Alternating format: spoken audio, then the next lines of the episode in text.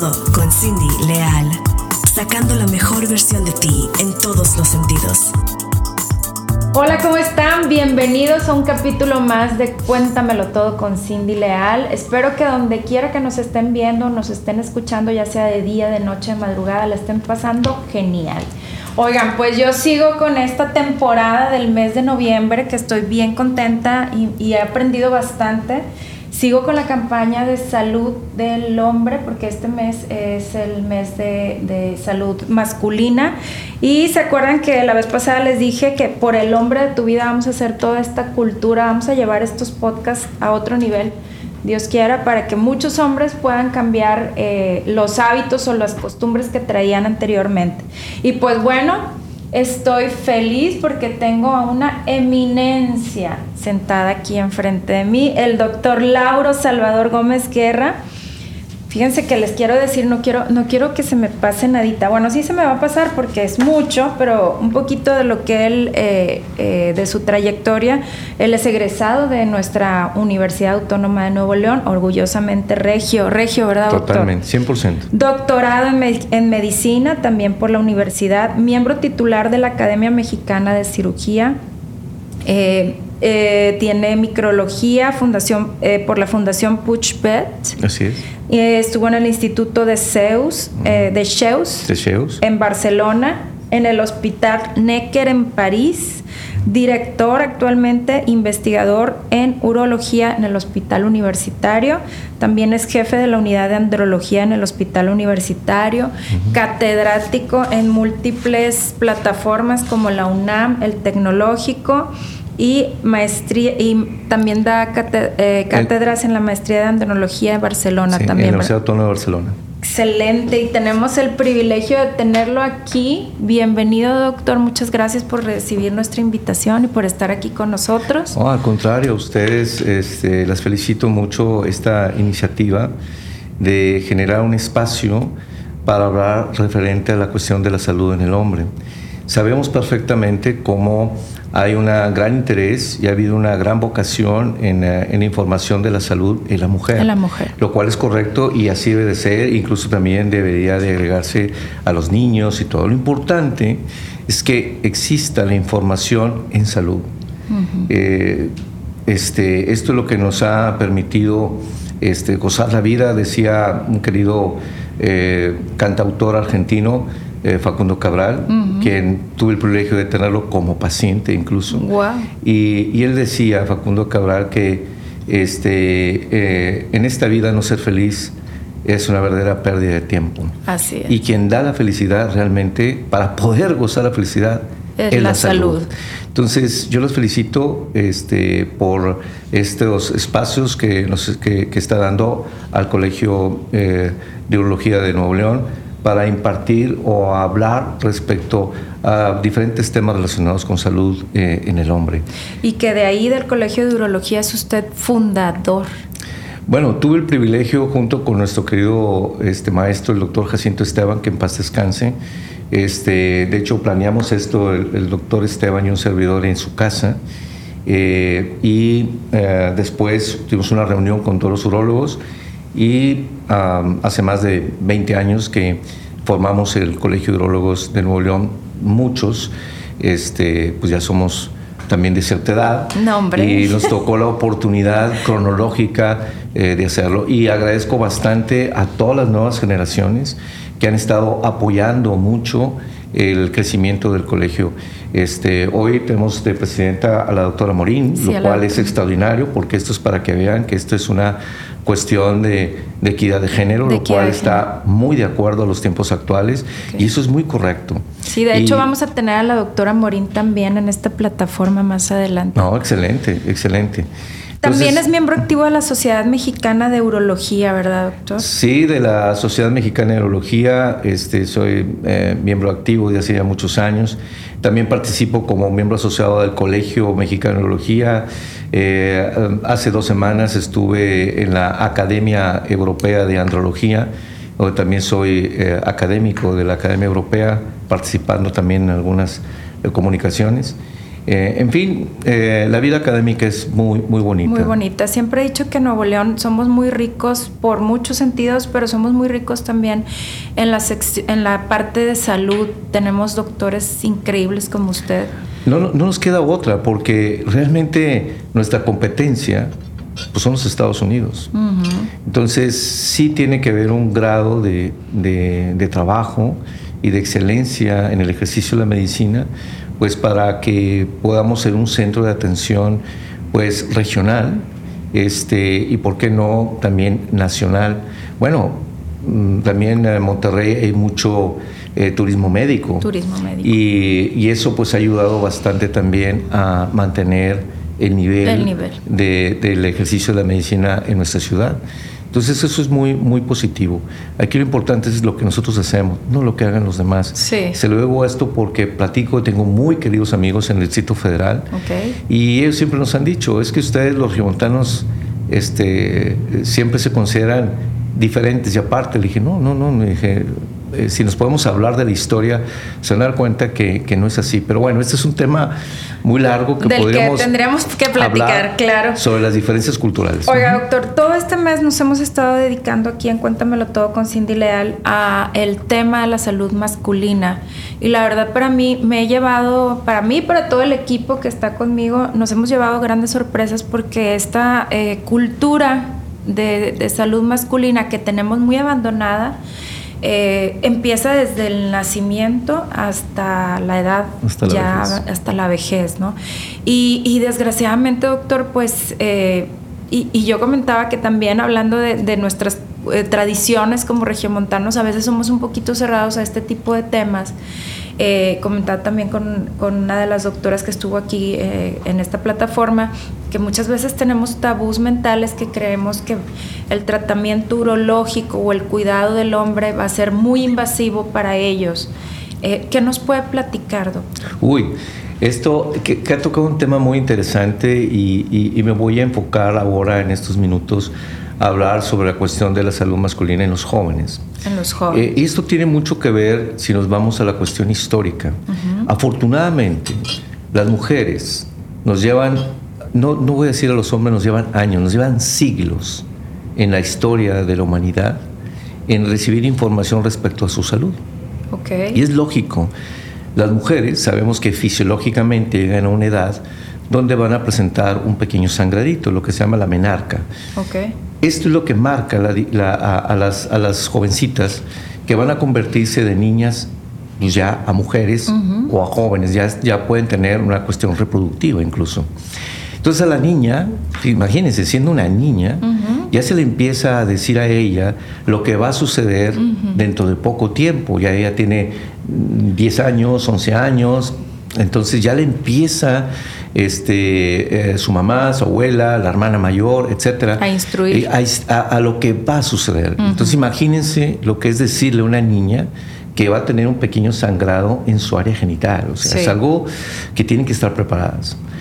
Y, y, y cuando sucede el fenómeno, siempre hay ese uh, apoyo de género en que todas felicitan y que les dicen, mira, no te preocupes, esto que va a suceder, e incluso vas a notar que, que, que va a cambiar tu cuerpo, uh, ahora tu cuerpo se va a moldear, por decirlo así, y ahora ya vas a dejar de ser una niña y ahora vas a ser ya una joven.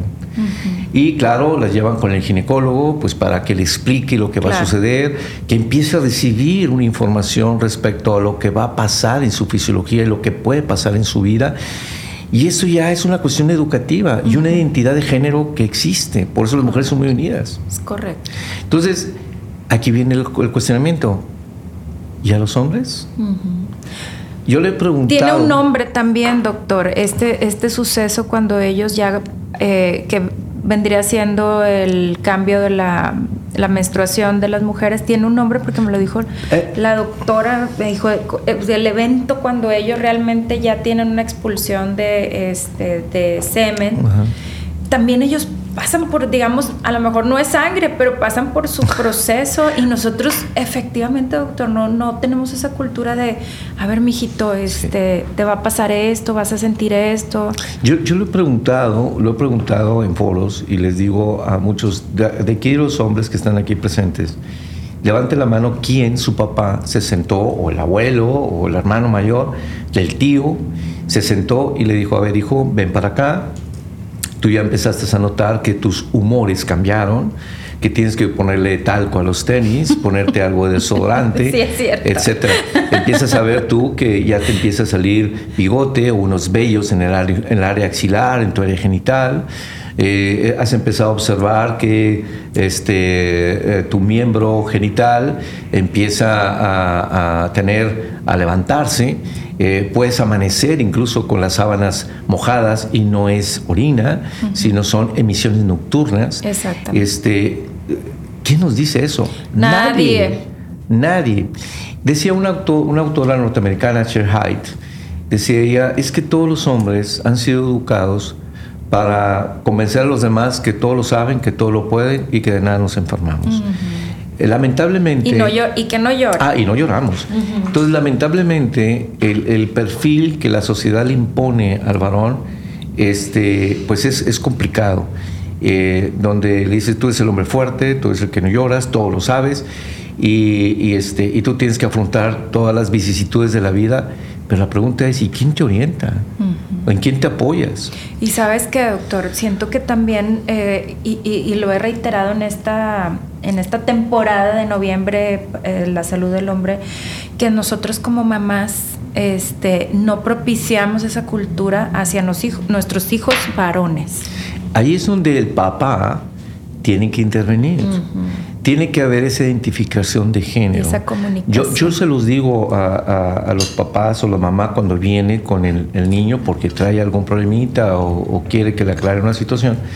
Le digo, bueno, ¿y el papá? Bueno, es que está trabajando. La próxima cita me encantaría que viniera el papá para que empiece a ver esa comunicación y esa identificación de género. Y se los digo al, hijo, eh, les comento, mira, de aquí en adelante, cualquier situación que tú tengas, cualquier duda que tú tengas, por más complicada que sea, comunícaselo con tu papá. Porque si hay alguien en esta vida que es más que un amigo, este, pues es tu padre. O sea, los papás estamos en las buenas, en las malas y en las peores. Sí, sí. O sea, el, papá está, está para apoyarte. Y si tu padre no te puede explicar, bueno, pues acudan con tu médico de confianza y los dos incluso reciben una información que les va a ayudar para que empiece a haber esa identificación de género. Okay. Que eso es muy importante. Necesitamos también educar a nuestros ah, hombres adultos maduros a, empezar a tener esa comunicación y que empiecen a tener la información necesaria para que cuando tengan sus hijos o cuando lleguen los nietos, pues poderlos orientar. De una manera natural, doctor. Así es, que vean esto como sucede en las mujeres, que se habla con una libertad enorme sobre las situaciones. Las mujeres son muy comunicativas. Mm, sí. Y, van juntas con el ginecólogo, y, van con incluso con la amiga, o van con la hermana, o van con la mamá, con la abuelita. Los hombres no, no, no, no. No quiero ir con el doctor y no, y, todo lo buscan con doctor Google y, entonces reciben una información que no es correcta o no del 100% correcta. Entonces tiene que haber, empezar poco a poco. Y el primer paso es en casa, o sea, en casa es el... Indudablemente, indudablemente. Los valores, eh, este, se adquieren en casa. A mí no me digan de que en la escuela y que sí, sí, sí, yo sé que la escuela, el medio ambiente que te rodea, pero los valores se adquieren en casa. O sea, el que tú tengas esa comunicación, el ejemplo de tus padres, eso es, eso es algo que los padres tenemos que tomar muy en serio. El Si te decidimos tener hijos, tenemos que tener la responsabilidad de educarlos lo mejor posible. Claro. Y eso, algo importante es la cuestión de valores. Entonces es muy, muy importante eso. Y en el caso, volviendo al tema, eh, el caso de los, de los jóvenes, pues es precisamente ir introduciéndolos en lo que va a suceder en su cambio ya de ser un joven, un niño, a cambiar a ser un joven. Y aquí viene la pregunta. ¿Qué es lo que le podamos decir a los jóvenes? Bueno, ya adelantamos un poco respecto a, los cambios que suceden en su vello corporal. Empiezan a notar también una serie de, actitudes, este, las cuestiones selectivas que suceden, las emisiones nocturnas que, también pasan. Pero también algo muy importante que hay que decirles a los jóvenes es también a autoexplorarse su región testicular. Okay. Así como las mujeres también reciben información y educación respecto a tocarse los senos o tocarse los pechos, pues los hombres hay que tocarnos nuestras bolsas escrotales y saber cómo hacerlo, doctor. Exactamente. Y para eso, bueno, pues se va, ahí va el papá el, eh, eh, y el hijo con el médico, pues para que le enseñe a, a, discernir lo que él está tocando, qué es lo normal y qué es lo, lo, lo anormal y qué es lo que tiene que tomar en cuenta. ¿Por qué es importante en los hombres o en los jóvenes autoexplorarse los testículos? Porque hay, estoy hablando en general, hay dos patologías que son muy importantes de detectar. La presencia de venas dilatadas en los testículos. Que es la varicocele. El varicocele. Varicocele. Entonces, es ¿por qué es importante? Venas dilatadas. Venas dilatadas. ¿sí? ¿Qué es eso, doctor? Las venas dilatadas son eh, en el sistema vascular tenemos las arterias y tenemos las venas. Las arterias llevan la sangre oxigenada y las venas la sangre ya desoxigenada, los, los, desechos que las células expulsan para ser nuevamente lavada, vamos a decirlo, en diferentes órganos y sistemas. No vamos a entrar ahorita en detalles de fisiología, pero estas venas, eh, en algunos eh, hombres, se nace con una predisposición a desarrollarlas. ¿sí? Eh, es, un, desde una cuestión jóvenes. desde jóvenes. Entonces empieza el crecimiento, el desarrollo y estas venas empiezan a ser insuficientes. Esas venas tienen las válvulas que expulsan la sangre hacia arriba. Y al momento que estas venas se dilatan, esas, esas válvulas ya no hacen su efecto y la sangre, vamos a decirlo así, se estanca, por decirlo así, ya no circula en la misma, en la misma manera. Okay. Y esto, pues... Eh, hace que empiece a aumentar la temperatura del testículo y esto puede afectar la capacidad funcional del testículo. Entonces estas venas dilatadas, eh, eh, este varicocele, eh, va a originar una alteración en la producción de espermatozoides. Que más adelante se puede traducir en una En la cuestión de infertilidad. Claro, cuando uno dice esto, dice, bueno, espérame, es que pues él está todavía muy joven, sí, pero a lo mejor dentro de unos 10, 15 años que él decida tomar la, responsabilidad de, tener, de casarse y tener familia, pues se puede ver afectada precisamente por estas venas dilatadas. O sea, doctor, para entender un poquito más, o sea, en los problemas ya en un adulto de infertilidad pudiera derivarse del varicocele. De hecho, ¿Y es preventivo? Sí, de hecho 30 a 40% de las causas de infertilidad en el hombre son producidas por estas venas dilatadas. Wow, 30 o 40%. 30%. Sí, es una causa muy frecuente que afecta la fertilidad. ¿Y cómo se puede tratar, doctor? bueno, identificar, para, para empezar en el tema de la autoexploración que ahorita hablábamos, ¿cómo puede identificar un jovencito? Muy fácil, muy fácil. Se les dice, incluso descrito en los libros de medicina, como un saco de gusanos. O sea, se tocan como, como cordoncitos. Él, al momento que se pone de pie y hace un poco de esfuerzo, se notan, se pueden tocar esas venas dilatadas. Eh, se, ven como una especie de, cordoncitos o como unos gusanitos, por decirlo así. En, la zona genital. En la zona escrotal, exactamente. Ahí es donde los pueden detectar. En el testículo particular. En los testículos, exactamente. Entonces esto es lo que, lo que ya te pone en, duda, o si tienes duda o no lo sabes, por eso ve con tu médico especialista, te revise y que él defina si tienes o no tienes esas venas. Que es parte de lo que usted hace en su, en, su consulta, decir, ¿sabes qué? Mira, te vas a explorar de esta manera y si llegas a ver este tipo de cosas o inflamación o este tipo de gusanitos o forma de gusanitos, etcétera, inmediatamente es un warning para que vengas conmigo. Exactamente. Entonces, eh, eso, eso es importante prevenirlo con tiempo. ¿Por qué? Pues porque las venas dilatadas con el tiempo y con la edad van afectando la capacidad funcional del testículo. Llega un momento en que ya. Y afecta la espermatogénesis. Afecta la producción de espermas, tanto en la cantidad como en la calidad de los espermas. O sea, ya, por ejemplo, un niño que tiene este problema de varicoceles no es tratado, ya de grande es muy difícil retrotraer los efectos. Sí se, puede recuperar. El detalle es qué, qué tanto estas venas dilatadas han afectado a la capacidad funcional del testículo. ¿Sí? No quiere decir, y que quede claro, no porque tengas venas dilatadas significa que no puedas tener familia. No, no, no. Estamos hablando de infertilidad, una disminución en la capacidad de tener familia, pero no una esterilidad, aunque sí hay quienes se pueden ver muy afectados al grado de que el testículo pierda totalmente su, capacidad funcional y esto impide que ya produzca espermatozoides y entonces sí, ahora sí es un problema, un problema serio, ¿no? Ok.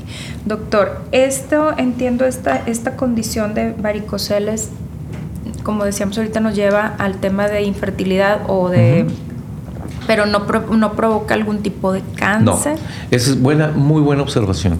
Este, eso nos preguntan los pacientes, doctor, bueno, ok, me detectaste, vengo por problema de infertilidad, me detectaste que tengo varicocele, esto es malo, esto, bueno, malo en la cuestión de reproducción, pero si me preguntas, ¿esto puede afectar tu cuestión sexual? No. Ok. ¿Esto puede condicionarte el desarrollo de un cáncer? Tampoco. Perfecto. O sea, de eso tranquilo. Entonces, ¿qué es lo peor que te puede producir este varicocele? O dolor o molestias por congestión o que afecte tu fertilidad. ¿Cuál viene siendo el tratamiento, doctor, ya una vez detectado esta condición? Sí, el tratamiento, como es un defecto anatómico, esto no se corrige con pastillas, ni con medicamentos, ni con nada. Esto se corrige con una cirugía.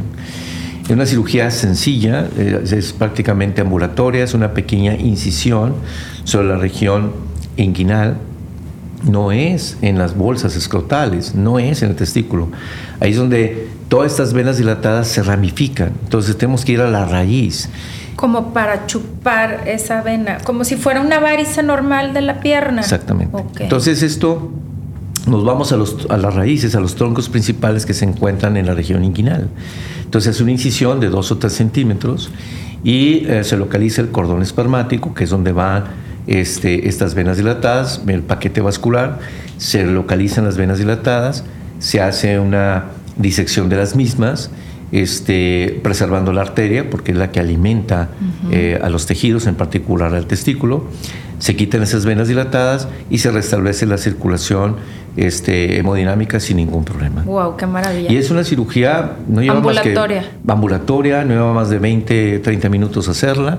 Este, y puede ser la diferencia, ¿no? En un futuro de, la salud del hombre. La salud reproductiva. Doctor, y esto se hace, eh, digamos, porque platicamos también que ustedes ya en neurología aplican mucho la robótica. Sí, en este caso, eh, vamos, sí se puede hacer, pero es muy criticable porque es muy cara. Ok. Y o sea, no hay necesidad. No, que se puede hacer por la paroscopía. Sí, el problema, aquí ya me entraría yo a a problemas ya de discusión con médicos y todo esto, ¿no? Porque estos varicoceles generalmente son más frecuentes del lado izquierdo que el del lado derecho y no es tan común que sean bilaterales. Okay. Este, la razón son por cuestiones anatómicas. Este, eh, si, eh, lo comento así rápidamente, la vena espermática interna drena en forma, en un ángulo de 90 grados directamente la vena renal y aumenta mucho la presión este, eh, hidrostática, hemodinámica mientras que la vena del lado derecho desemboca en un ángulo de 30 a 60 grados con la, con la vena cava y, no genera tanto problema de reflujo, no hay tanto problema de presión, vamos a decirlo así. Por eso es más frecuente del lado izquierdo, que del lado derecho, pero puede haber problemas bilaterales. Cuando son bilaterales, pues sí, se decide que se puede, ¿por qué no hacerlo por la paroscopía? Y el problema es que las venas que se hacen y se ligan por la paroscopía, este, a veces no se está ligando la vena causante, vamos, porque esta puede tener varias ramas, eh, varias ramas exactamente, y genera muchos varicoceles residuales.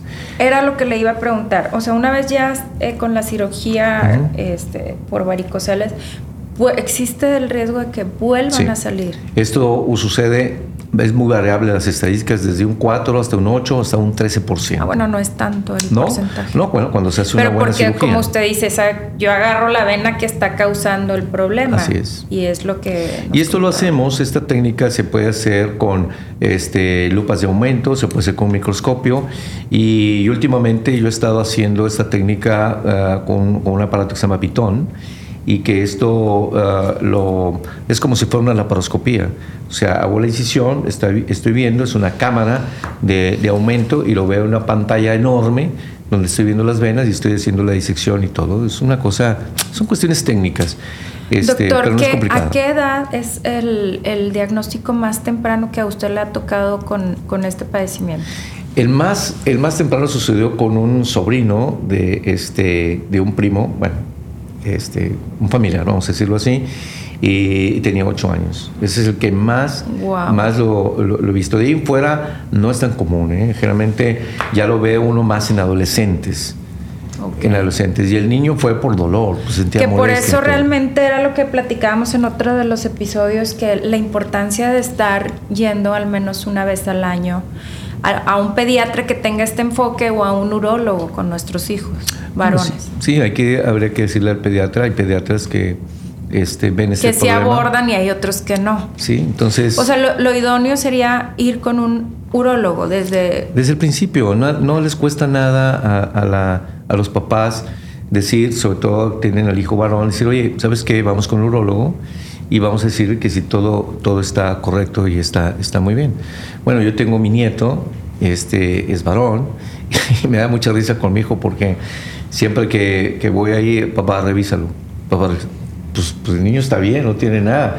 Este, pero dice, no, no, pero ya lo vio el pediatra, está muy bien, pero yo creo que tú lo revises. Claro, pero tiene una cultura, porque pues por el papá. Bueno, aparte pero eso no sucede muy comúnmente en las familias mexicanas. Sí, Realmente estamos viviendo una eh, falta de, información. Yo les comentaba que en esta, en esta temporada de podcast que estamos haciendo de la salud masculina me ha tocado aprender muchísimo y vivimos en una ignorancia tal vez este, de generación en generación, que es simplemente como usted lo mencionó al principio, se, tratamos a las niñas, más no tratamos a los niños y hay que tratar a los niños. Ahora, y otra, otra cosa importante, este, en, los, en los jóvenes, que esto es muy relevante y, es acerca de la cuestión del cáncer de testículo.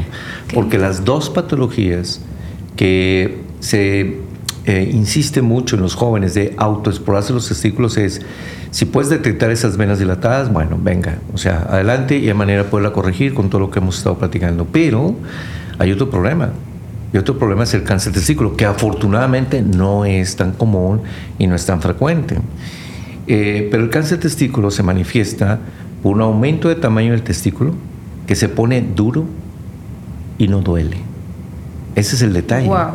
Aumento de tamaño. Aumento del tamaño del testículo que se pone, eh, eh, este, que se pone duro, como si fuera este, una, una cuestión dura, como una piedra, y no duele. O bien pueden tocar un pequeño nodulito, una pequeña bolita en el testículo, ellos están tocando normal. Como si fuera algo en la mama. Y al tocar, dice, oye, yo me toco esta pequeña bolita y le toco duro, petra, ah, pero no me duele, no pasa nada. No, no, no. Ahí es cuando tienes que ir lo más pronto posible con tu médico de confianza. Porque esos pequeños nódulos duros, pétreos y que no duelen, o el aumento del tamaño del testículo que se empieza a endurecer y no duele, Ojo, alarma. Esto puede ser un cáncer testículo. Y el cáncer testículo es importante detectarlo en forma temprana. Porque, ah, ¿Por qué es importante esto? Haciendo un paréntesis. El cáncer testículo es de jóvenes. Esto se ve generalmente entre los 15 y 35 años de edad. Wow. Por eso es importante que los hombres jóvenes reciban información. Ya hablamos ahorita de, dos problemas. Lo que afecta a la fertilidad, que es el varicocele, que lo puedes detectar en etapas tempranas si no tengas problemas de fertilidad. Que digamos sería el menor de tus problemas comparado con y la otra, un cáncer testículo. Afortunadamente, el cáncer testículo este, es un cáncer que eh, es tratado eh, eh, y tiene una, una posibilidad de sobrevida muy alta. Eh, la razón es que responde el cáncer testículo muy bien al tratamiento de quimioterapia y a los pacientes les va muy bien, pero fíjense todo, todo lo que involucra un cáncer testículo. Primero que nada, al detectarlo, inmediatamente eh, eh, hay que ir lo más pronto posible. ¿Por qué? Porque el cáncer testículo es un cáncer biológicamente muy activo. Cuando empieza a aparecer, o sea, cuando empieza a desarrollarse, nada lo detiene. Se replica muy rápido. No es como el cáncer de próstata que va teniendo un crecimiento muy lento, muy paulatino. O sea, rápido, evolución. Este es rápido, es rápido.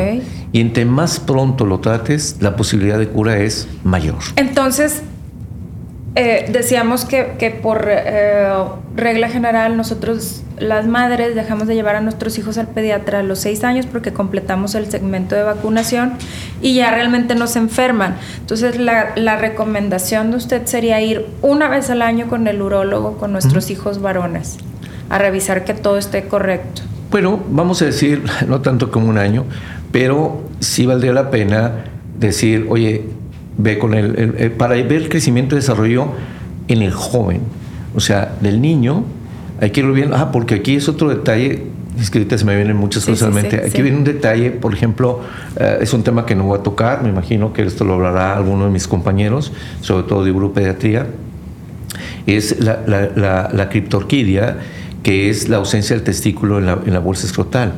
O sea, no, no, no hemos platicado de eso. A ver, platíquenos, doctor. Cuéntenos todo. No, lo que pasa es que la, la, criptorquidia es eh, eh, la ausencia del testículo en la bolsa escrotal. Es una falta de descenso del testículo al de momento. De descenso. De descenso del testículo al momento de nacer. Ok, ok. De hecho, hay, hay lo que se llama testículo criptorquídico, el testículo ectópico y los testículos en ascensor o testículos retráctiles. Son tres problemitas que los desde chiquitos lo tienen que valorar muy bien los padres y sobre todo el pediatra. Ok. Sí, porque cuando al momento de nacer, un 3% de los niños al nacer pueden tener que el testículo no esté descendido en su bolsa escrotal.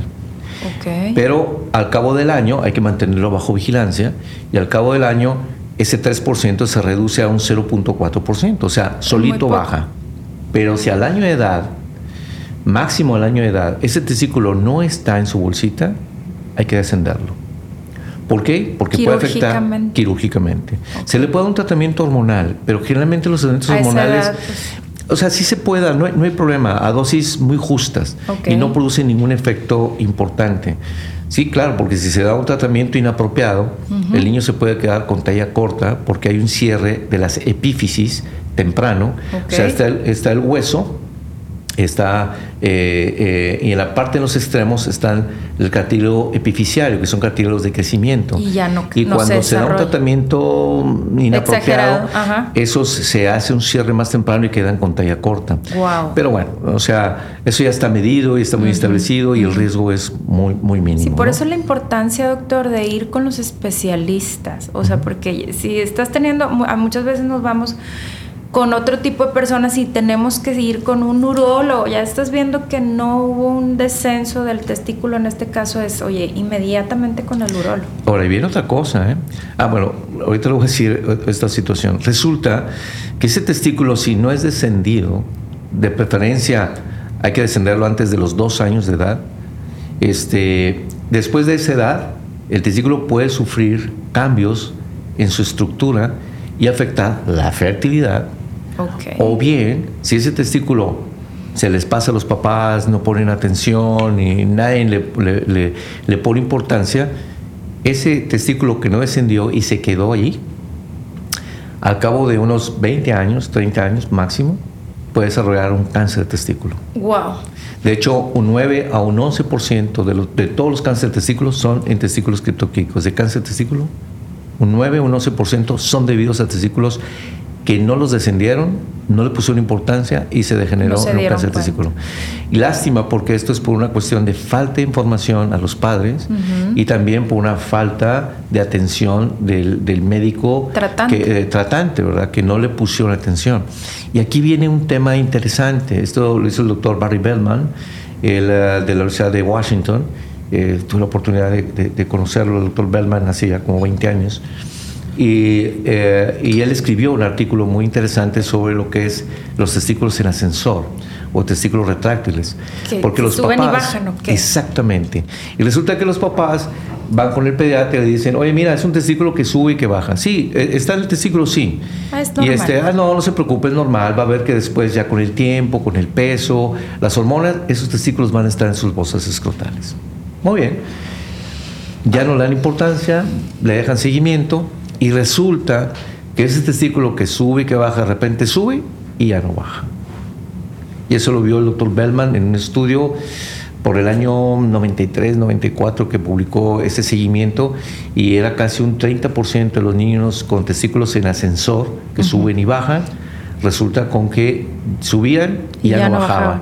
Y como ya los papás no le ponen atención y no hay esa cultura de información. O ya no estás como mamá explorando tu hijo porque ya, ya no tienes que andar cambiando pañales. O no se habla con él en, la, en, el cambio de vida y toda tu exploración, los cambios que va a suceder en tu crecimiento y desarrollo, pues resulta que este, se queda en, en, la, en, la, región inguinal y eso afecta la estructura eh, del testículo para producir espasmas y lo condiciona en un futuro al desarrollo de un cáncer de testículo.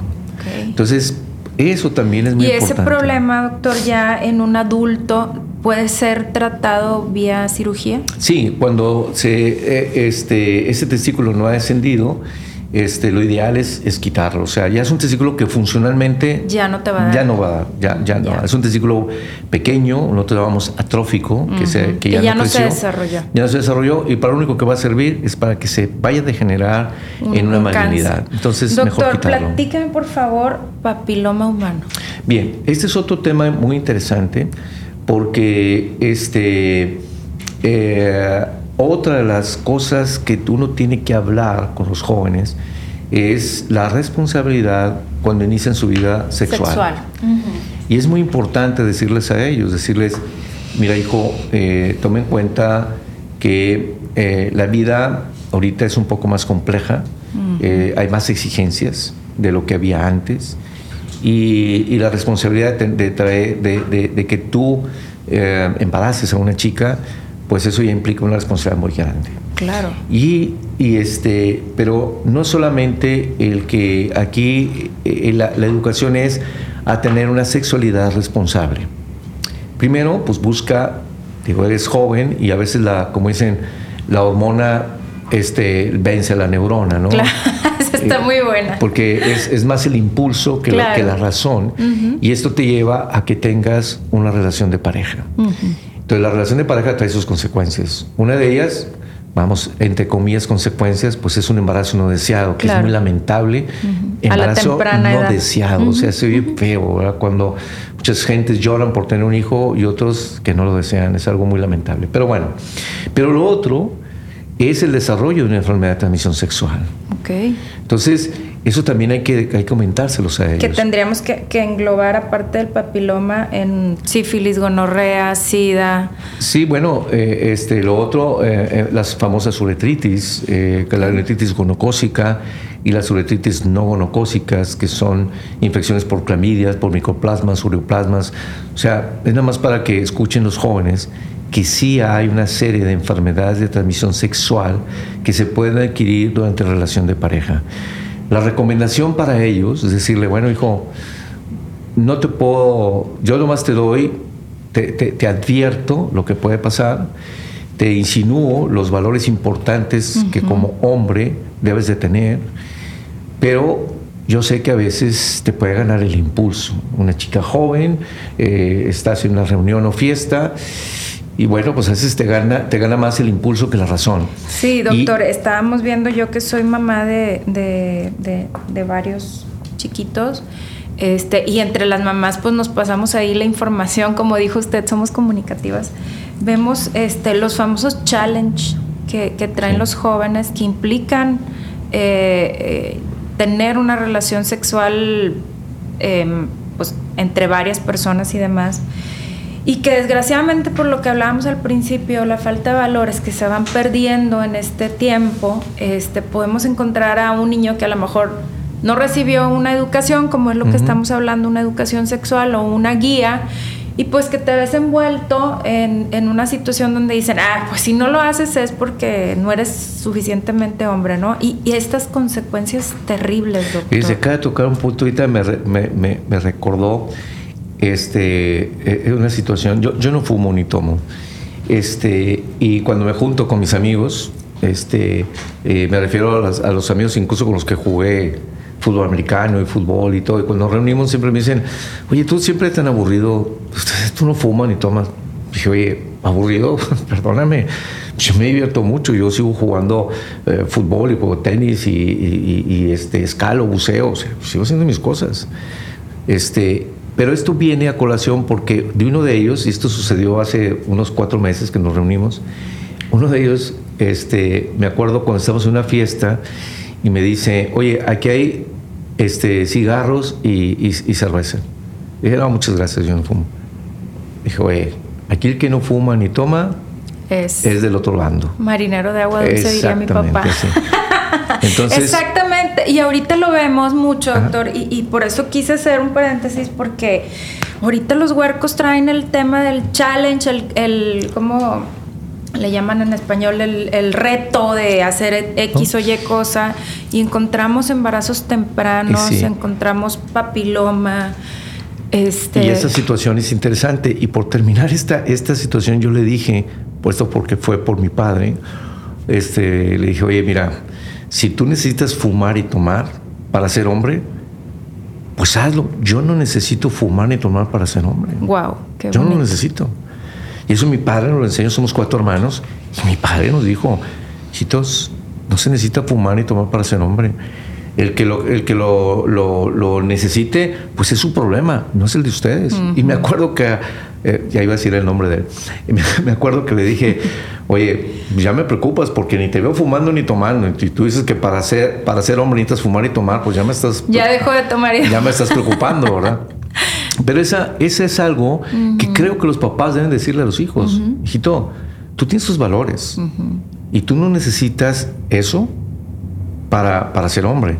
Y las consecuencias terribles. Doctor, platíqueme por favor, porque... Y, vamos a hablar de, la cuestión de papiloma. Sí, se recomienda a los jóvenes que traten de utilizar un preservativo o tener la recomendación que después del contacto con la pareja hay que asearse y también ir al baño a orinar. Ir a orinar. ¿Funciona eso? Sí, porque ir a orinar sirve al menos como un barrido mecánico por cualquier contaminación que ha habido durante el contacto con la pareja. O sea que si una persona tiene relaciones sexuales con alguien que es portador de papiloma y sigue este protocolo de asearse ir a orinar, la posibilidad de adquirir la enfermedad disminuye prácticamente, tiene un 80-90% de posibilidades de que no desarrolle la enfermedad. Wow. ¿De qué depende eso? como dicen, y de lo que ahorita que estamos, no, lo que estamos hablando que con no el te toque el 10% restante, depende, ¿no? Depende de tu estado inmunológico y depende mucho de la carga viral. Pero lo idóneo es un preservativo. Lo ideal es un preservativo.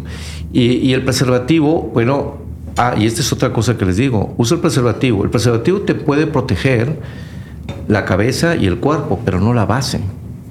Entonces, por eso, aunque eso sea un preservativo, quítatelo aséate con agua y jabón, no necesitas ninguna solución especial y trata como quiere ir al baño y orinar para que sirva como barrido mecánico y disminuir las posibilidades de contagio. Entre mayor cantidad de parejas se tenga sexualmente, entre mayor frecuencia sexual se tenga, las posibilidades de adquirir una enfermedad aumentan. Y ahorita lamentablemente estaba la infección por el virus del papiloma humano. Doctor, yo quiero, sin afán de asustar a nadie, este, pero yo sí quisiera que me dijera algunas de las consecuencias de esta enfermedad. Hay, aquí hay que tomar en cuenta de que cuando se adquiere esta enfermedad hay virus del papiloma humano de alto riesgo y de bajo riesgo. Este, los de bajo riesgo son los que generan estas pequeñas lesioncitas que se ven estas pequeñas excrescencias en la piel y que afortunadamente, como dicen, son, son de bajo grado. ¿Qué significa bajo grado? Que esto no vas a transmitirlo a tu pareja porque esto es el condicionante del desarrollo de un cáncer en la mujer. Aquí el problema es para nosotros. Si nos preguntan nosotros, oye, la presencia de estos virus te van a generar un cáncer en, en de pene, no. No. Los cánceres de pene se desarrollan por gente que tiene eh, problemas inflamatorios crónicos, gente que no tiene cuidados higiénicos correctos y lo puede desarrollar, ¿sí? Pero en, una persona que tenga buenos hábitos de limpieza y de higiene, la posibilidad de que desarrolle un cáncer de pene es muy poco. O sea, el virus de papiloma humano en el hombre, pues vamos a decirlo, estoy hablando en términos generales, pues no te va a afectar tanto. Pero vas a ser Pero tú vas a ser un portador a tu pareja. Y es muy lamentable que a tu pareja que quieres, que amas, tú la, estás contaminando. Y si ella llega, a desarrollar una lesión por el virus del papiloma humano, un condiloma, y esta lesión es por virus de alto riesgo, como es el 16, el 18, que son diagnósticos que se hacen por PCR, pues tiene una alta posibilidad de desarrollo de un, de un, cáncer, cáncer, cervicoterino. Wow. Entonces, esa es, esa es la importancia que yo le diría a, a los jóvenes en términos generales tomen precauciones, no se confíen. Doctor, y por ejemplo, hablando de las otras enfermedades de transmisión sexual, ya sabemos, de SIDA hemos, de, tenemos mucha información y sabemos que es una enfermedad mortal que eh, suprime el, el, el, sistema inmune de las personas. Sí. Pero un sífilis, gonorrea, ¿son enfermedades mortales? Eh, bueno, Híjole, esto va a depender de cómo sea el avance de la enfermedad. La sífilis es, una, es producido por el treponema pallidum y que esto puede producir lesiones primero en la piel, después se puede producir lesiones uh, en los ganglios. De hecho, hay dos enfermedades de transmisión sexual que producen adenopatía inguinal bilateral, o sea, ganglios en las regiones inguinales, que es eh, la, la gonorrea y lo que es la sífilis. Ok. Entonces, eh, este, es una extensión de la enfermedad. Entonces aquí, este, perdón, me equivoqué. Dos, las dos enfermedades dije gonorrea, no. Es el herpes, herpes. que esa es otra cosa. Uh -huh. El herpes, es que se me fue ahorita. Uh -huh. El herpes y la sífilis son las, las dos enfermedades de transmisión sexual que producen adenopatía inguinal bilateral. Este, ya cuando Porque hay muchos tipos de herpes, ¿no? Sí. O sea, estamos hablando del herpes. El herpes tipo 2 es el que genera lesiones, sobre todo en el área genital. Ok.